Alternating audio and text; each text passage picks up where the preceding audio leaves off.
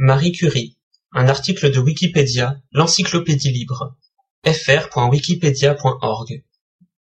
Marie Curie-Sklodowska, née à Varsovie le 7 novembre 1867 et décédée à San Selmo le 4 juillet 1934, est une physicienne française d'origine polonaise.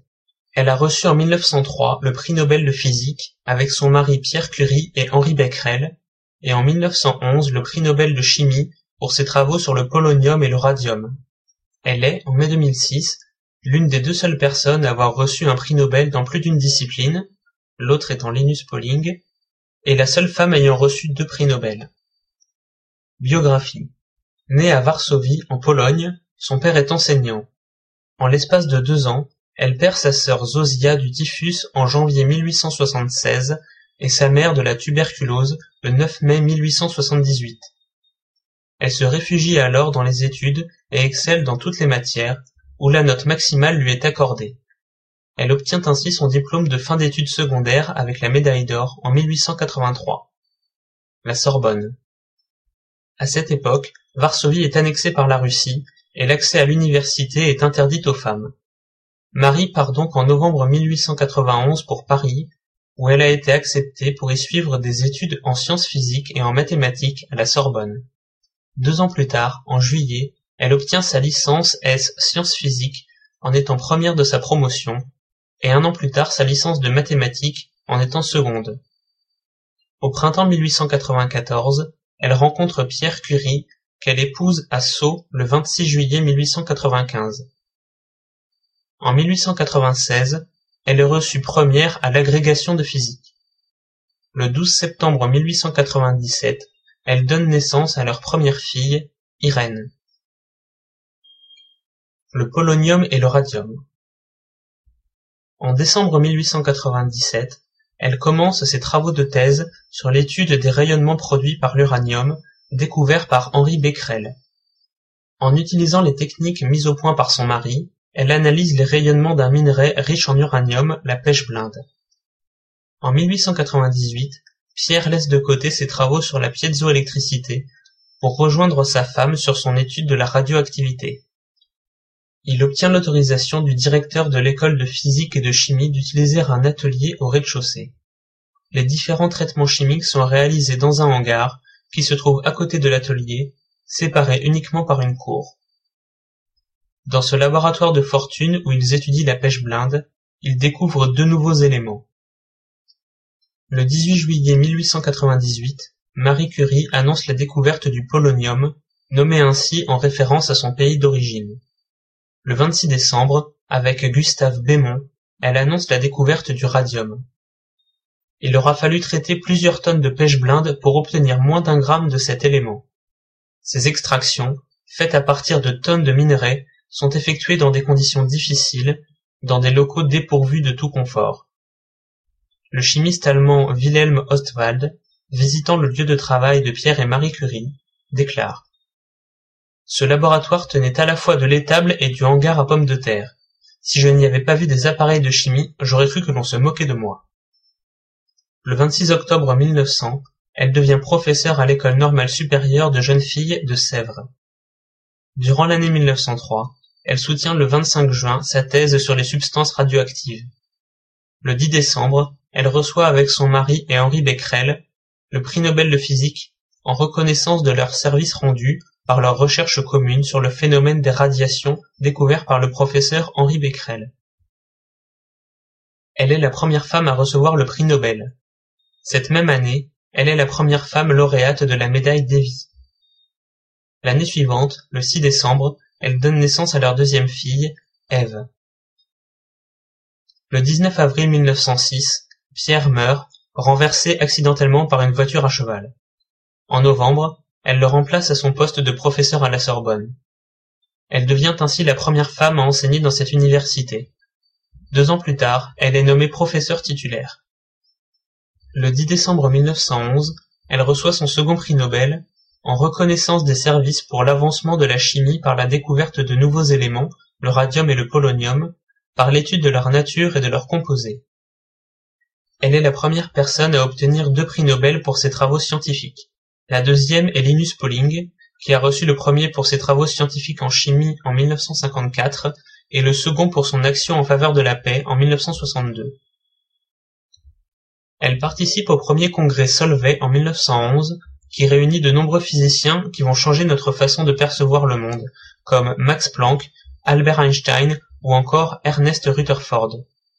Elle est la seule femme de ce congrès, organisé et financé par le chimiste et industriel belge Ernest Solvay. L'Institut du radium.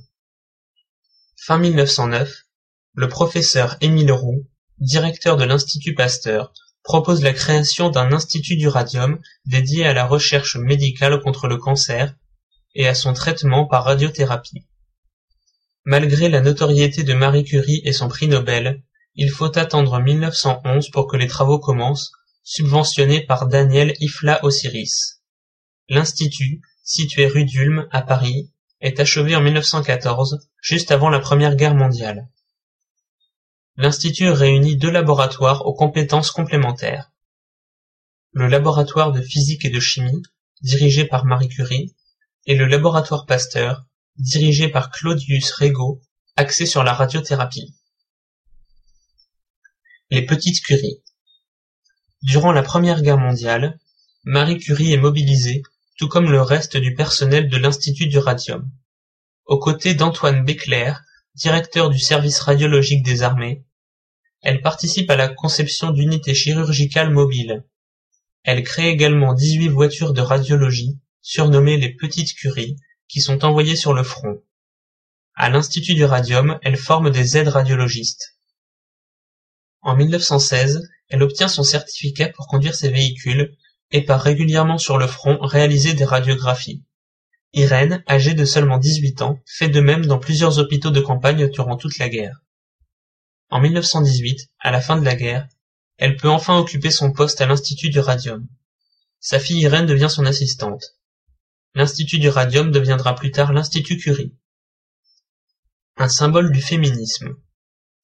Le 20 mai 1921, après avoir effectué pour la première fois un voyage aux États-Unis, elle peut acheter un gramme de radium à l'usine du radium de Pittsburgh, suite à une collecte de cent mille dollars, environ un million de francs or, auprès des femmes américaines, The Women of America.